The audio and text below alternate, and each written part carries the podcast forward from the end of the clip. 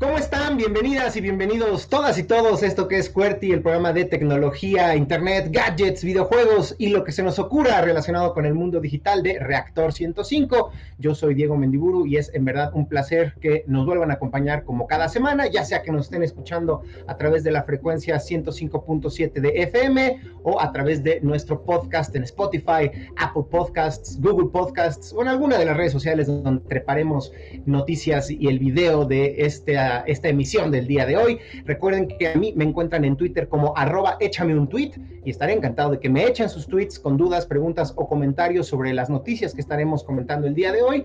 Y también eh, la cuenta de esta estación en la misma red social es arroba cuerti-live, así como en vivo en inglés. Y será un placer también leerlos por ahí. Y aprovecho pues para presentarles a nuestro invitado del día de hoy, quien es un experto en detectar las noticias falsas que últimamente pululan en las redes sociales, en Twitter, en Facebook, pero ya también en Instagram y en TikTok empezamos a ver cómo actores maliciosos y otros más bien despistados empiezan a dispersar información falsa y hoy es más relevante que nunca ser capaces como ciudadanos de detectar esta, esta información falsa y encontrar fuentes fidedignas, valiosas de información y noticias sobre lo que ocurre en el mundo y actualmente en México. Él es Luis Roberto Castrillón, él es director de El Editor de la Semana, colaborador del sitio verificado.com.mx y pues una persona ya con toda la experiencia del mundo como periodista, años encontrando pues justamente estos, esta información falsa que no, no empezó en las redes sociales, no empezó en el internet, ya nos contará él, pero justo nos va a platicar a lo largo de esta hora pues cómo, cómo ser ciudadanos más conscientes, no compartir esta información, cómo identificarla y cómo encontrar fuentes más verificables. ¿Cómo estás, Luis Roberto? ¿Nos escuchas? Saludos. Les escucho muy bien, muchísimas gracias, Diego. Un saludo enorme a, todo tu auditorio en Reactor. Eh, me da muchísimo gusto que gracias a la tecnología, que es lo que por ahí se dice a veces nos está separando, eh, hoy en medio de esta crisis sanitaria nos está permitiendo conectarnos y nos, está dando las facilidades para poder comunicarnos, platicar pues, de, de estos temas que, en los que ando metido y otros que a la gente les interesa mucho en este momento. Pues de una vez, para que la gente te empiece a buscar en Twitter, los que sean curiosos, quieran aprender un poco, ¿dónde te pueden encontrar en esta red social o en cualquier otra que nos puedas compartir? Mira, mi base, eh, eh, porque de hecho ahí nació el proyecto, es Facebook. Eh, pueden encontrarme como Luis R. Castrillón en mi perfil. Y está ya también la fanpage que acabo de abrir apenas hace poco, ya que creció el número de seguidores afortunadamente. Este, que es igual Luis R. Castrillón o la pueden buscar como el editor de la semana. En Instagram es arroba el editor de la semana y en Twitter es arroba LR Castrillón. TikTok todavía no tengo porque la neta debo, debo este, reconocerlo, está súper acelerado para alguien de mi edad. Entonces necesito, claro, no les voy a negar que ya ando buscando asesores jóvenes para que me digan cómo poder entrarle y aprovecharla también, ¿no? TikTok te refieres, ¿no? Porque se cortó un poquitito. Sí, TikTok es la sí, a mí no, a mí, a mí, a mí no creas, a mí también me intimida bastante. Y de por sí te quitan tanto tiempo las otras redes sociales, digo, te estoy pegado a Twitter todo el día, ahora métete en esta otra nueva red social y no lo vas a poder hacer bien, pues a lo mejor me dedico al 100% a Twitter y a mis videojuegos. Y con esto es suficiente para estar inmiscuido en el mundo digital, ¿no? Bueno, pues, ¿qué te parece si ya le entramos directamente a nuestra sección inicial que es de noticias? Y pues vamos a entrarle con algo que tiene totalmente que ver con lo que nos vas a platicar más adelante. En Reino Unido verdaderamente se armó una confusión de esas terribles y nos muestra, creo que es un claro ejemplo del daño tangible que puede tener la desinformación, sobre todo cuando tiene una intención maliciosa en la actualidad. Resulta que se juntaron los principales proveedores de servicio de telefonía móvil en Reino Unido y tuvieron que sacar un desplegado pidiéndole a la gente que por favor se lo suplicaban atentamente, no le prendieran fuego, no le echaran gasolina y encendieran un fuego en sus torres de telefonía. Y uno se preguntará, bueno, ¿a quién se le ocurre de repente ir por la calle y lanzarle a un poste, a una antena, un cóctel molotov o gasolina o, alcohol? ¿O por qué lo están haciendo? Bueno, pues resulta que algunos personajes extraños de la Internet comenzaron a diseminar información obviamente falsa de que había una especie de relación entre las nuevas torres de telefonía 5G que ofrecen esta nueva conectividad de alta velocidad y la dispersión del COVID-19. Es decir, que de alguna manera las redes inalámbricas 5G disminuían nuestra sistema inmune, así de ilógico y absurdo, y eso podía aumentar las posibilidades que teníamos nosotros de, o cualquier persona, al menos allá en Reino Unido, de adquirir el COVID-19. ¿Qué, mayor ejemplo de lo dañino que pueden ser estas, eh, la desinformación, las noticias falsas hoy en día, ¿no, Luis Roberto? No sé si tú tenés precedente de un ejemplo tan claro de cómo la gente puede creerse algo absurdo desde mi punto de vista en Internet y actuar en consecuencia, ejerciendo un daño real en el mundo real. Afortunadamente estamos hablando de infraestructura, pero aún así infraestructura crítica y más aún en estos momentos, y no estamos hablando de una persona que falleció o que fue eh, de alguna manera discriminada o golpeada, pero aún así gravísimo, ¿no? Sí, eh, creo que es, un muy buen ejemplo porque además es, eh, es un cruce. Eh, a mí me, cuando leí la nota me dio, me dio risa porque hace poco platicaba yo con una amiga y me decía, estábamos jugando a, hagamos escenarios apocalípticos, ¿no? Es decir, estamos en medio de una crisis sanitaria difícil, pero decía, vamos a exagerarlo y hacer escenarios apocalípticos. Y ella me decía, imagínate un escenario apocalíptico en el que el SARS-CoV-2 brinca y de alguna manera se transmite a través de los teléfonos móviles. yo me reía y le decía, creo que volaste demasiado con esa, pero de alguna manera está relacionada con, esta, con este hecho que está ocurriendo hoy en Inglaterra, en el Reino Unido, eh, que si bien ha ocasionado todavía un caos, pero bueno, este, este intento de, de sabotear eh, las instalaciones de telecomunicaciones para telefonía móvil, creo que es un ejemplo muy específico de las consecuencias que puede tener una información engañosa o falsa. En este caso, como bien dices, y habría que recapitular, recapitular un poco, porque desde que se da a conocer, que nos enteramos por ahí de mediados de enero ya en el resto del mundo, no, era, no se sabía tanto todavía en diciembre y principios de enero, que había esta enfermedad que había brotado en China y que ya estaba empezando a meter en problemas a la población del de gigante asiático, empezaron a surgir todas estas teorías de conspiración que siempre se presentan cuando hay un fenómeno o una crisis y hay una incertidumbre entre la población sobre las posibles causas de este, de este fenómeno o de esta situación de crisis. Y más adelante hablaré de este asunto de la incertidumbre. Entonces empezaron a crear todas estas ideas y una de las que empezó a tener más eh, eh, virulencia, no me gusta, ya no me gusta decir viralización, sino virulencia en términos de lo dañino, es que fueron videos en YouTube que decían en dos líneas, ¿no? Que por una parte era Estados Unidos que había sembrado el virus en China para detener el mercado chino, sobre todo por el asunto de, eh, de la tecnología 5G en telefonía móvil y a distancia, ¿no? Y por otro lado, había otra que decía que era al revés, que era el gobierno chino el que había fabricado el virus, pero se les había soltado sin querer en su propio territorio y que tenía que ver con su conflicto por el mercado internacional de tecnología móvil con Estados Unidos. ¿no? Es decir, ya no sabemos quién de los dos fue culpable con estas, estas hipótesis de conspiración, pero las dos están presentes. Y de alguna manera estas creo que han ido derivando en diferentes situaciones hasta llegar a esta conclusión. ¿Y cuál es el punto crítico en esto? Que como lo estamos haciendo justo ahora, esta entrevista está ocurriendo gracias a la telefonía móvil, gracias a que tú tienes un dispositivo móvil o una computadora y yo estoy transmitiendo desde mi, desde mi teléfono móvil. Pero vamos a pensar más allá de eh, lo entretenido o informativo que pueda ser esta entrevista, o lo lúdico que es jugar en línea, o lo lúdico, este, acá kinky, que puede ser eh, hacer este, sexting y otras cosas a través del teléfono. ¿no? Quitemos todo eso y pensemos en una situación de emergencia en la que una persona eh, que vive solo, que está, vamos a, vamos a exagerarle tantito la nota, que está entre los grupos de riesgo de COVID-19 y empieza a sentirse mal y empieza a sentir los síntomas graves.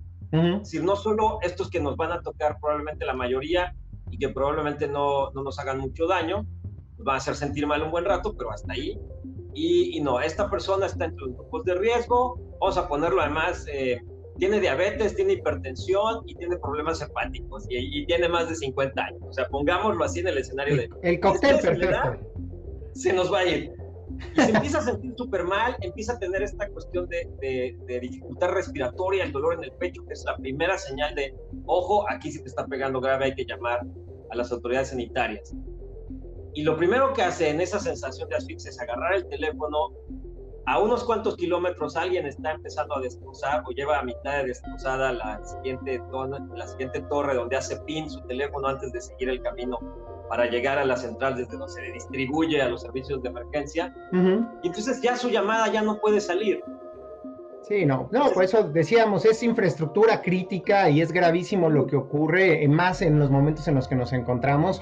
Y bueno, ojalá que eh, el darle difusión a estos absurdos nos permita eh, eh, ser más conscientes del daño que puede haber a veces en algo tan simple como reenviar ese meme o supuesto meme o esa supuesta nota a través del grupo familiar de WhatsApp. Y digo, como, muchos han discutido, ya lo hablaremos más al ratito, eh, no, no, no es esto también de, ay, eso solo lo hace mi tía o mi tío el Juancho ahí en el pueblo. No, papá, o sea, todos, todos nosotros en algún momento, hasta los que nos dedicamos a los medios, hemos encontrado una nota y que de repente decimos, ay, lo voy a compartir, voy a ser el primero en dar la nota, y de repente te cae el 20 de, oye, nunca revisé dónde venía la fuente, nunca revisé si efectivamente hacía sentido con respecto a otras eh, noticias o información. Entonces, pues creo que esta es la lección para todos, este, ser más precavidos. Ya ahorita en un ratito más, ahorita que terminemos nuestra sección de noticias, Luis Roberto nos dará, ahora sí, todos los consejos paso por paso para no caer en la trampa de las mal llamadas fake news de la desinformación en línea. ¿Te parece, Luis Roberto, que pasemos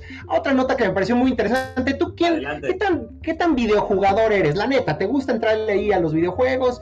¿Le has entrado al Nintendo, al PlayStation, al Xbox o nada de eso? Me van a cortar ahorita, no soy, no soy tan fan de los videojuegos, nunca lo fui. Eh, y me tocaron, digo, tengo 47 años, entonces me tocó hasta de aquel teléfono que solo tenía dos botones. Este, los conozco, estoy, estoy, interesado en ellos más un poquito como desde la parte periodística también de cómo son un fenómeno que me parece muy atractivo, me parece que puede ser también muy educativo eh, claro. y, y, que además hace, eh, me llama mucho la atención cómo dejó de ser de un público infantil y se convirtió también en una, herramienta de, de, entretenimiento de un público adulto. Tengo amigos que se juntan solo a jugar juegos de video que tienen más de treinta y tantos, 40 años y luego me dan risa porque digo, pues no se van a tomar las chelas o algo más, ¿no? Se juntan en casa de alguien. el Mario Kart, el Mario Kart y el FIFA, no, papá, y el Call of Duty, espérate. Oye, pues hoy tenemos varias noticias relacionadas al mágico y maravilloso mundo de los videojuegos porque ahora justamente en este momento de aislamiento, pues se han vuelto efectivamente para muchos el escape favorito para pasar el tiempo y muchos de los que somos más aficionados duros, pues estamos emocionados porque se avecina ya la salida y el anuncio oficial de la nueva generación de consolas, es decir, los nuevos equipos, las nuevas consolas por parte de Microsoft y por parte de Sony. Y Sony había estado como muy silencioso, decían que se iban a presentar algo, pero de repente empezó lo del COVID, entonces unos ya estaban pensando, se me hace que ya no va a salir este año, van a anunciar un retraso, pero afortunadamente el día de ayer nos sorprendieron a todos y todas y lanzaron ahora el diseño final del nuevo control de su consola PlayStation 5, que a muchos les recuerda pues un Stormtrooper de Star Wars porque por primera vez combina dos colores, es negro con blanco y si son fanáticos de Star Wars van a decir eso, se parece a los, a los eh, clásicos eh, soldados del imperio, pero además incluye un par de tecnologías interesantes. Una que la verdad me suena demasiado parecida a lo que conocemos como HD Rumble para aquellos que tenemos una consola Nintendo Switch, que es esta capacidad de que la vibración de los controles tenga diversas intensidades funcionando al unísono y eso haga que pues la respuesta eh, vibratoria del eh, control sea más realista o que pueda simular interacción con ciertos objetos de una manera más realista, ¿no? En los juegos de Nintendo, por ejemplo, hay unas interacciones en donde simula que es como una cajita con una piedrita adentro, entonces tú giras el control y sientes como si efectivamente adentro del control hubiera unas piedritas o canicas. Interesante, la verdad, pero nada revolucionario a esta nueva tecnología de parte de eh, Sony, de su nuevo control, le están llamando Haptic Feedback. Me suena más que es como el HD Rumble de Nintendo Switch. Pero otra cosa interesante es que los gatillos, que son los botones que utilizan generalmente para los juegos de primera persona como disparadores, eh, para disparar nuestra arma, también tienen una resistencia. Entonces dicen que esto va a ser interesante. Por ejemplo, si en un videojuego estás con un arco y una flecha, el gatillo va a ejercer cierta eh, eh, resistencia similar a la de la cuerda de un arco de madera y que eso pues va a hacer que la experiencia sea más inmersiva. Díganos si a ustedes les gusta o no el nuevo control de la PlayStation 5 para, para aquellos que estén viendo esto en nuestras redes sociales podrán ver ahí la imagen, les gusta o no les gusta, encantados de saber su opinión y discutirlo en este espacio. Y Luis Roberto, pues tú decías algo que es muy cierto, ahora esto de los videojuegos se ha vuelto pues ya no solo una cuestión este, de niños, sino no solo de adultos y de adultos con mucho dinero, sino que se ha vuelto una verdadera industria y este tema del aislamiento por el COVID-19 no lo, lo único que ha hecho es maximizar el negocio multimillonario que ahora son los videojuegos. ¿Tú sabías, Luis Roberto, que pues muchas ligas, la de fútbol europeo, la Champions, la Liga Mexicana, la Liga de Básquetbol, suspendieron actividades, si, si estabas enterado, ¿no? Bueno, entonces imagínate ahí los dueños de los equipos de fútbol, pero sobre todo las famosas televisoras, poniendo el grito en el cielo y lo mismo en Europa y lo mismo en Estados Unidos con la NBA. Pues resulta que se les está prendiendo el foco y los videojuegos otra vez infantiles ahora se están volviendo el rescate de la industria del deporte. Y te pongo tres ejemplos. Los Soles de Phoenix, este equipo de básquetbol, fueron los primeros, al parecer, a los que se les ocurrió decir, oigan, pues se suspendió el torneo de básquetbol, ¿qué hacemos? La gente está urgida de básquetbol y nosotros no estamos jugando, no estamos yendo a los estadios. Pues alguien de su equipo dijo, oye, ¿y si ponemos a nuestros jugadores profesionales de básquetbol a jugar básquetbol en el videojuego oficial de básquetbol NBA 2K20, el NBA 2020, digamos, era la traducción, dijeron, oye, pues va, Oye, y si la televisora, si lo transmite en vivo, oye, pues va. Y resulta que hay toda una audiencia y un público ávido de seguir viendo básquetbol. Y ahora pues ya se hizo, digamos, una tendencia que no solo la NBA, sino otras ligas mundiales de otros deportes están diciéndole a sus, a sus jugadores profesionales, papá, estás en tu casa, felicidades, qué bueno que estás bien, agarra un control, desquita tu sueldo, los patrocinios ahí están, las televisoras ahí están, solo que ahora tú vas a representarnos virtualmente. No solo lo está haciendo la NBA con los soles de Phoenix, también se dio a conocer que el ESPN ya transmitió 12 horas de lo que se conoce como eSports o deportes digitales el pasado 5 de abril, incluyendo también competencias con eh, corredores profesionales de la Fórmula 1, pero jugando el videojuego oficial de simulación de la Fórmula 1, eh, perdón, de la Fórmula 1, ya estoy juntando la ONU con la Fórmula 1, sería muy chistoso eso. Y ya por último, para callarme, Luis Roberto, ¿tú a qué equipo de fútbol mexicano le vas o no te gusta el soccer? Híjole, pues es que no soy tampoco, te digo que me van a matar. No, soy no, no. pero tampoco soy un fanático de los deportes. No, papá. Leo, estoy enterado, pero tampoco soy, soy, es como, voy a decir, mis pasiones en realidad pasan más por el asunto de la música y del No, no, está perfecto. estás perfecto. Estás acá en Reactor, es maravilloso que te guste la música. Te quería comentar algo que me parece muy interesante porque, tiene que ver con, con, un tema en el, que, en el que me muevo y también me apasiona, ¿no? Que es el mundo de las telecomunicaciones. Realmente como periodista y como comunicador me interesan mucho.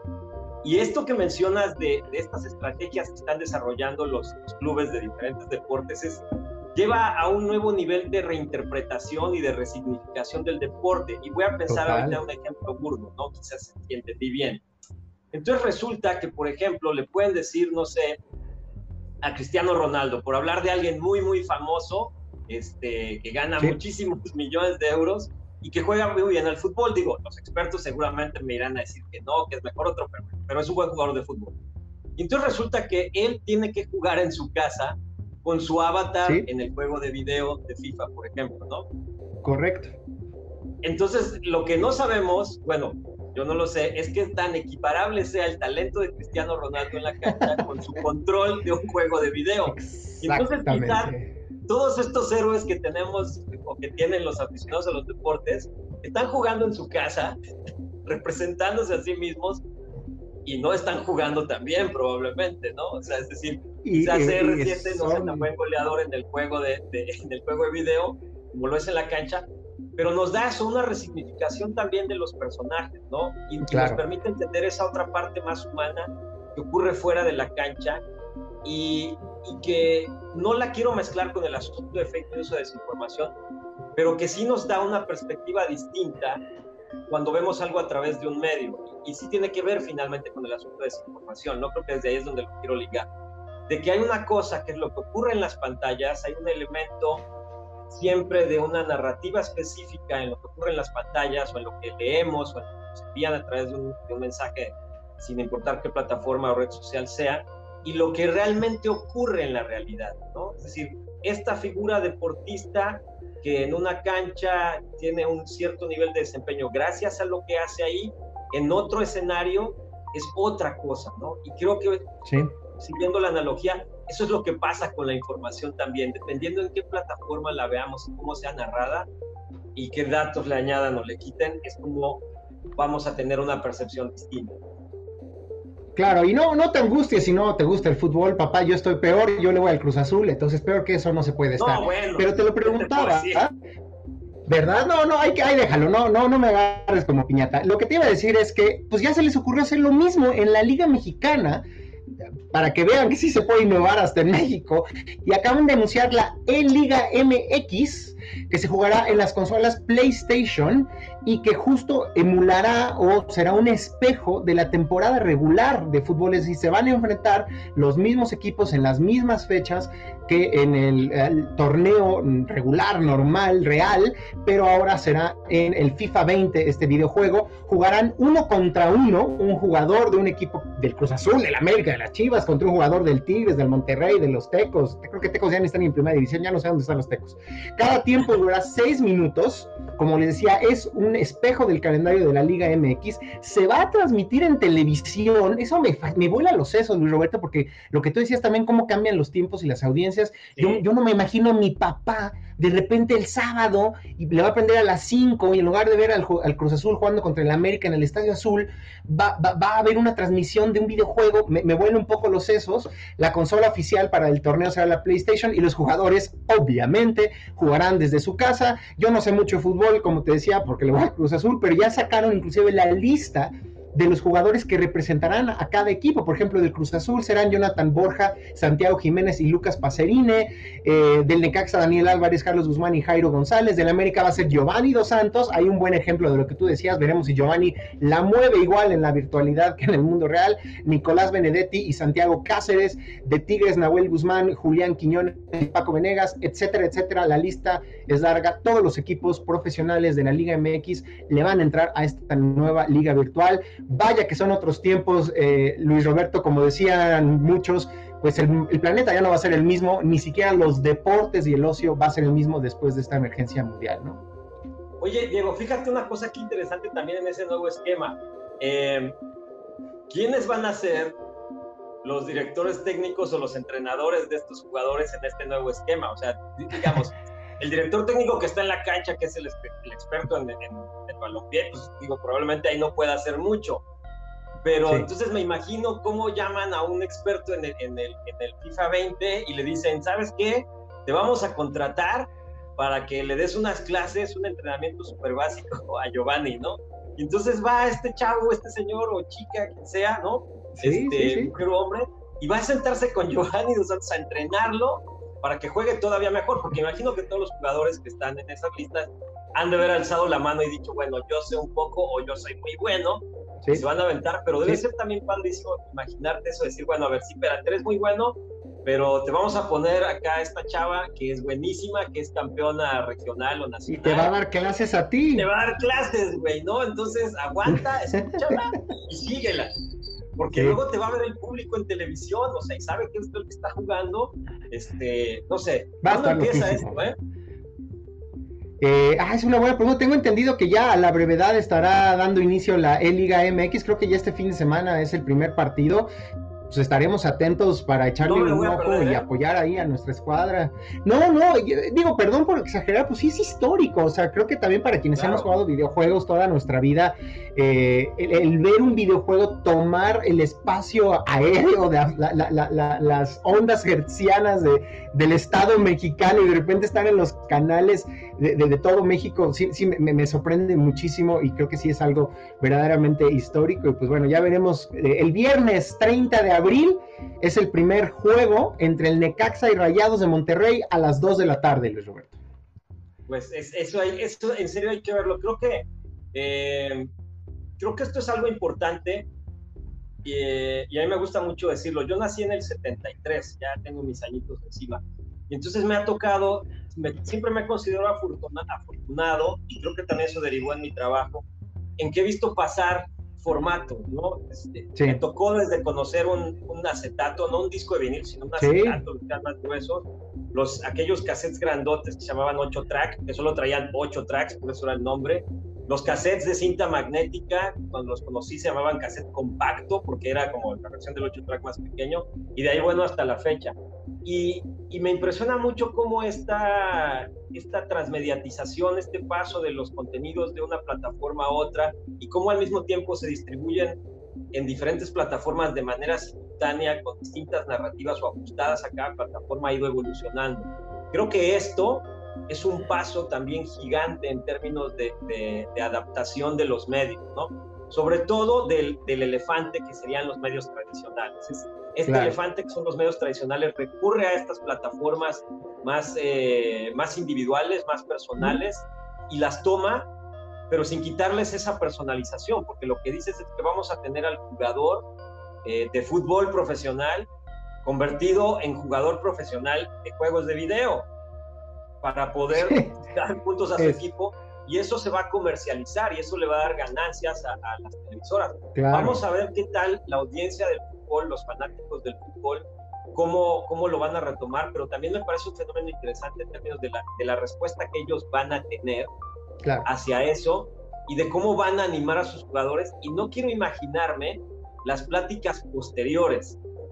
Es decir, entre alguien que sea fanático de un equipo de fútbol aficionado a los videojuegos y entonces tenga dos perspectivas para analizar qué fue lo que pasó en la cancha virtual, qué ganaron o perdieron, ¿no? Porque además aquí el asunto del arbitraje pues ya no, no va a ser un elemento para decir, se vendió, lo compraron o le regalaron el partido. Luis Roberto, ahí te va tu primera investigación periodística en el mundo del fútbol virtual. El antidoping. ¿En qué momento se les va a hacer el antidoping? ¿Qué tal si salen ahí con cinco tequilas encima y nadie se va a dar cuenta porque están en sus casas?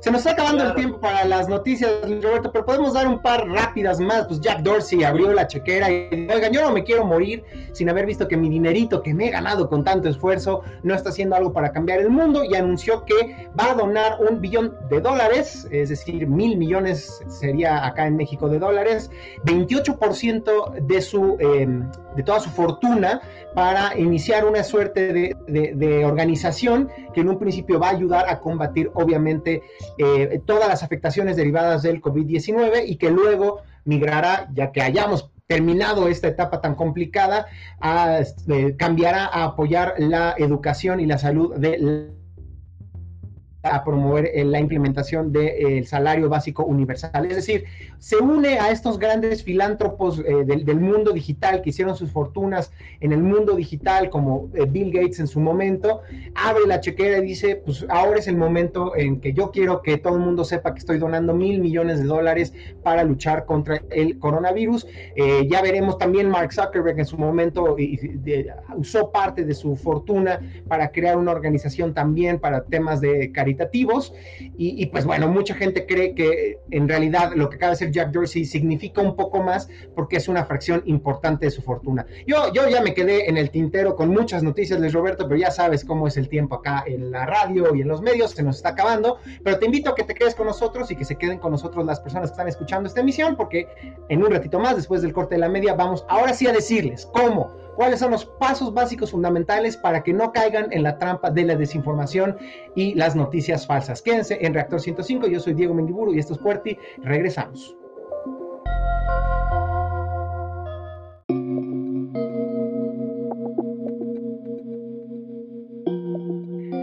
Estamos de vuelta en esto que es QWERTY, el programa de tecnología de Reactor 105. Yo soy Diego Mendiburu y llegó el momento de la entrevista en donde vamos a hablar con un personaje que en esta ocasión nos va a hablar mucho sobre, a detalle además, sobre el tema de la información falsa, los que se conoce como fake news, pero sobre todo cómo podemos nosotros ser más críticos y detectar estas notas que tratan de engañarnos antes de ser víctimas y andarlas compartiendo por ahí con nuestra familia y causando probablemente cosas graves si es en verdad una noticia que busca causar un daño.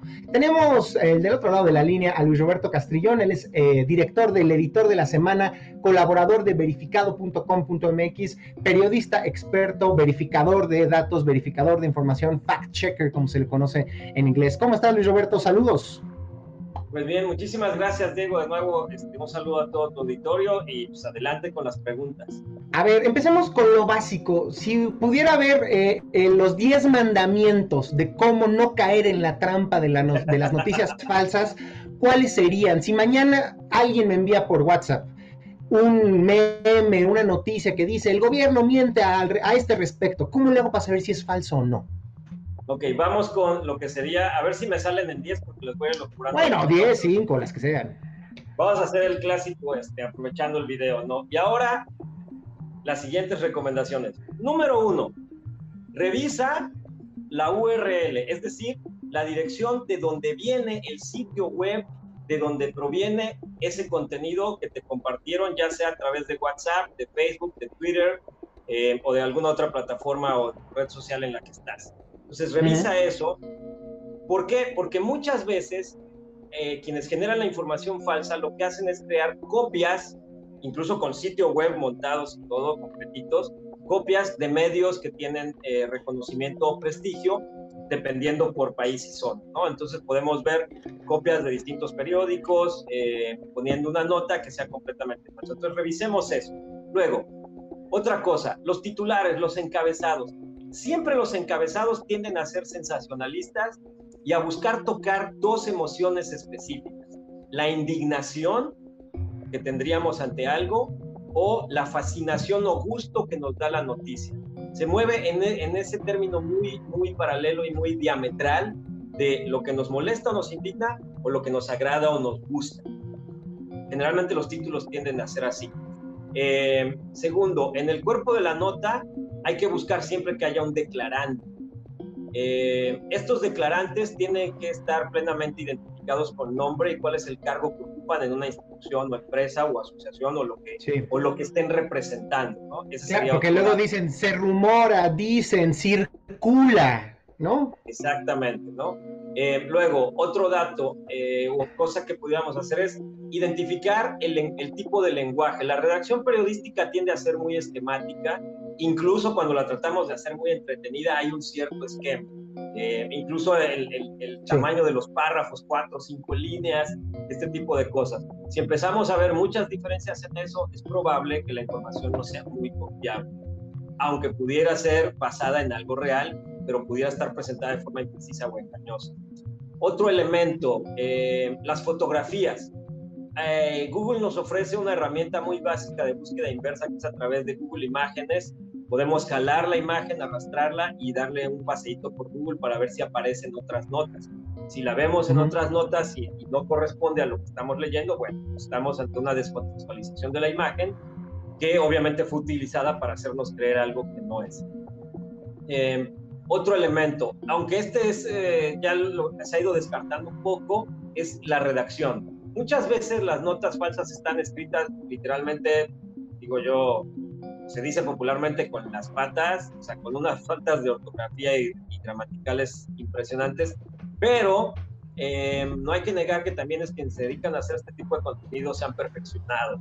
Y lo que hacen es que también, creo, aprendieron a escribir correctamente, entonces ya no siempre se vuelve la mejor, eh, la mejor herramienta para distinguirlas.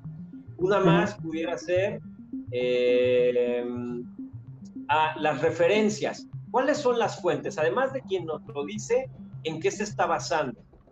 Y, muchas veces estas notas no tienen otras fuentes. Les dicen, no sé, eh, un estudio publicado, digamos, la persona que entrevistan dice que, lo que afirma sale de un estudio que fue publicado sobre el tema, pero no dice ni, ni de dónde salió ese estudio, ni quién lo hizo, y no hay, que yo siempre veo como una señal, en esta época de, del hipervínculo, pues como que es raro ver una nota que no tiene hipervínculo, que no tiene referencias a ninguna otra, entonces eso también lo hace como un elemento Para mí serían esos los principales, de ahí se van derivando otros, pero serían los principales, ¿no?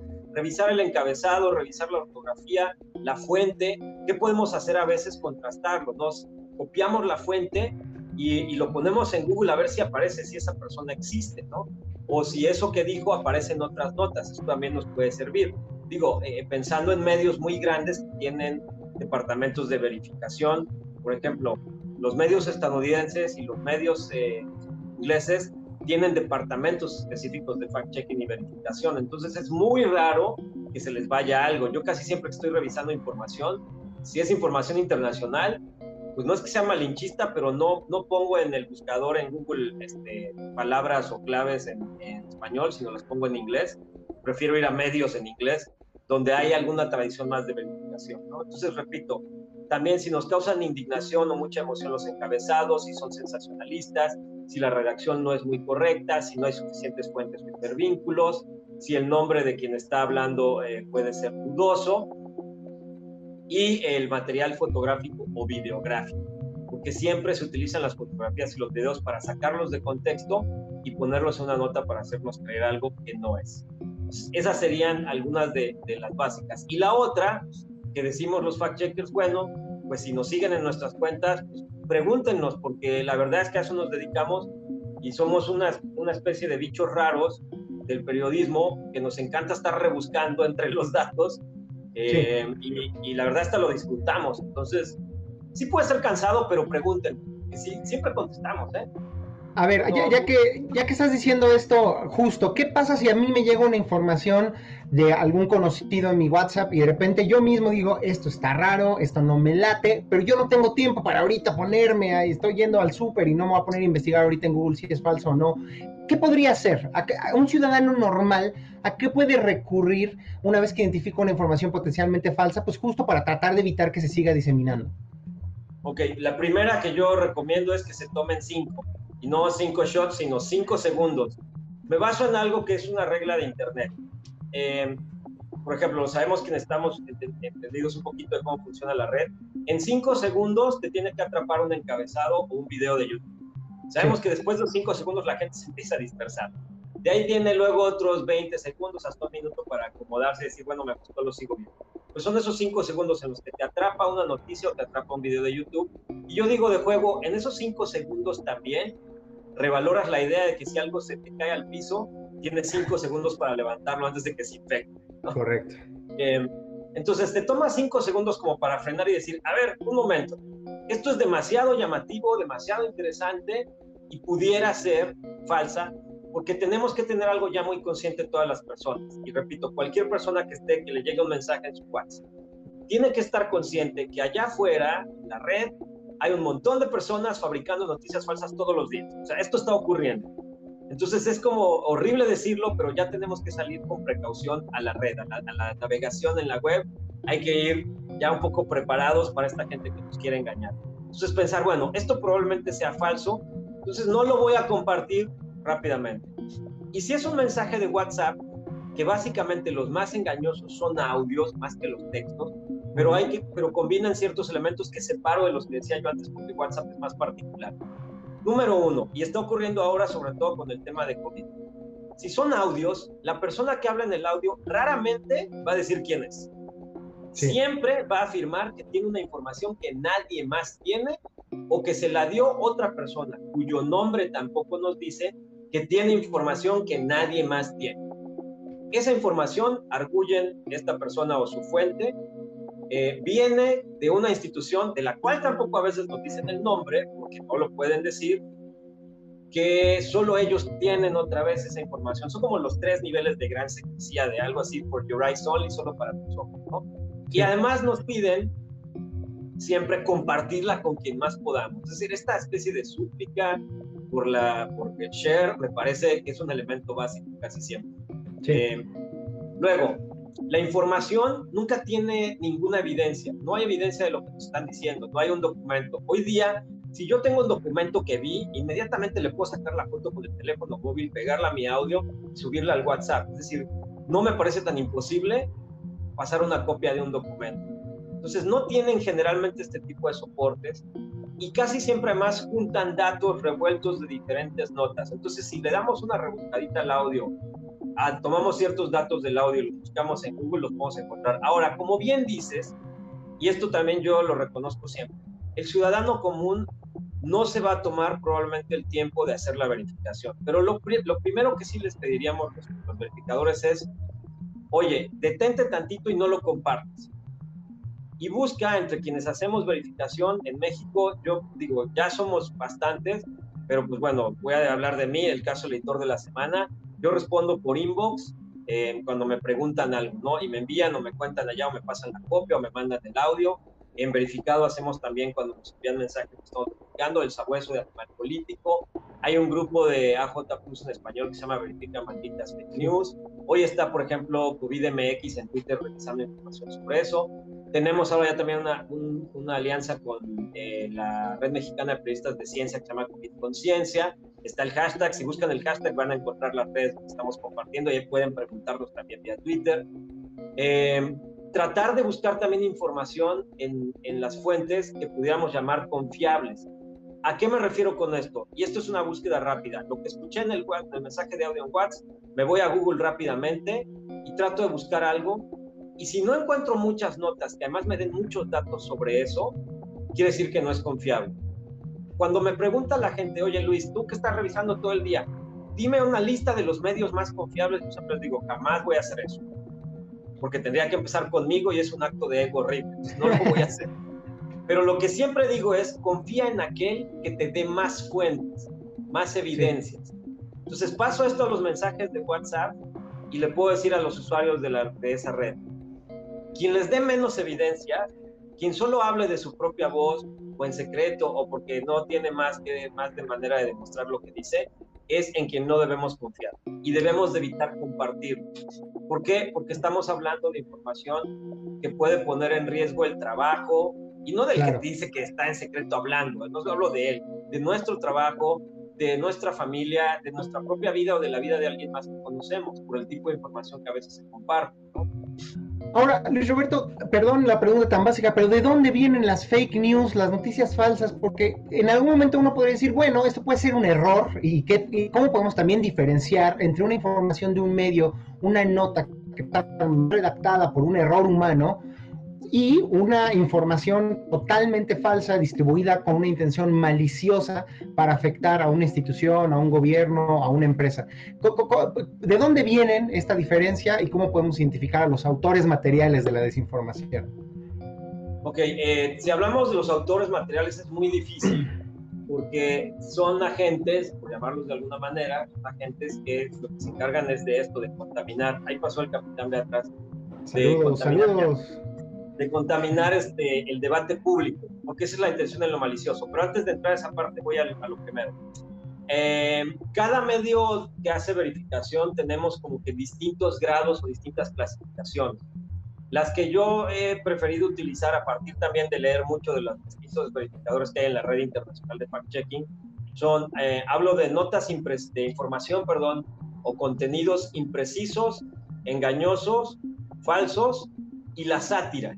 Y voy a empezar con la sátira porque me parece que es la que hay que separar tantito, porque la sátira, pues bueno, es un texto irónico, es hecho con sarcasmo, sardónico incluso, que tiene como objetivo burlarte de algo, de algún fenómeno público y que recurre a información real, pero la distorsiona, pero no tiene el objetivo de engañar, es decir, no hay malicia ahí.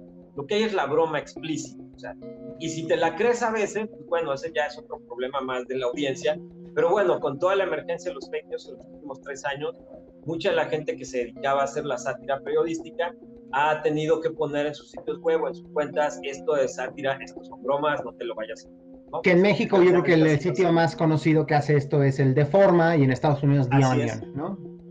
Exactamente, en, en, México el Deforma, en Estados Unidos el The Onion y la columna de Andy Borowitz en New York. Sí. Eh, entonces, bueno, ellos han tenido que hacer esta aclaración. Pues hacemos la sátira a un lado porque además es, es parte del ejercicio periodístico, porque para hacer sátira implica también mucha eh, documentación y tener la capacidad intelectual de poder construir esta broma sin que haya esta, esta intención de contaminar el debate público, sino de bromear y que se entienda que es una broma. Sí. Luego está la información imprecisa, que, eh, que entra también dentro de dos esquemas, lo que conocemos en inglés como misleading information y disinformation. Disinformation sería desinformación Y misleading information es información engañosa o imprecisa. ¿A qué se refiere esto? A cuando un periodista o un editor, por la carga de trabajo, por una omisión involuntaria eh, o incluso por descuido profesional, que no ocurre, eh, comete una equivocación, publica un dato erróneo que está dándonos una información que no es real. Pero a lo que me refiero es que ahí no hay una mala intención. Es una mala praxis, no nos debe de ocurrir a los periodistas, pero somos seres humanos y podemos fallar y Carlos, a mí me ha ocurrido, siempre publico una fe de error y ofrezco una disculpa, a todos nos puede pasar. Entonces, esta es información imprecisa, ¿no? En la cual, reitero, puede ser o una omisión voluntaria o involuntaria, un descuido, es parte del oficio. Debemos procurar los periodistas que no ocurra, pero, es, pero no hay una intención de querer contaminar el debate. Las otras son las informaciones engañosas o falsas. La engañosa, ahí me encanta ponérsela siempre, así encasillarla casi en nuestros personajes políticos o funcionarios públicos. ¿Por qué? Porque son los que te dicen, por ejemplo, un dato, pero no te lo comparan bien, te dan un porcentaje muy a modo, te dan la encuesta que más les conviene y no la que, por ejemplo, este, los pone mal parados. Claro. Y, y no, te, no te hacen la comparación nunca.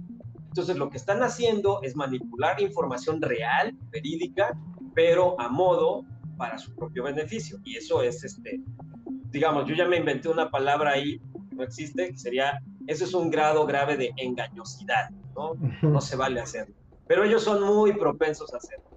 Y finalmente la información falsa es aquella que es estrictamente maquilada mm. para, eh, para, para engañar al público y para contaminar el debate público con una intención específica, que es básicamente yo lo que quiero es jalar más adeptos hacia mi lado o afectar a, a, mi antagonista.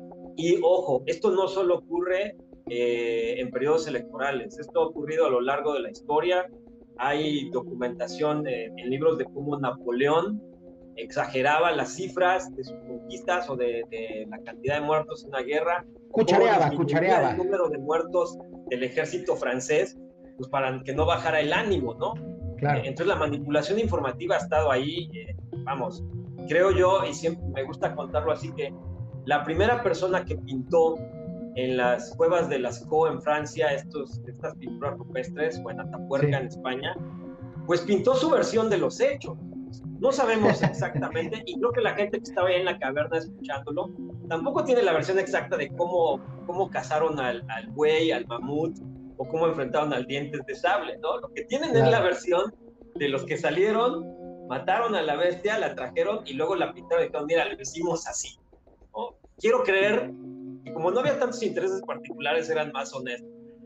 Eh, pero de lo que estamos hablando ahora cuando hablamos de información falsa es de gente que sí está haciendo esto con todo propósito de engañar, de contaminar el debate público y de confundir.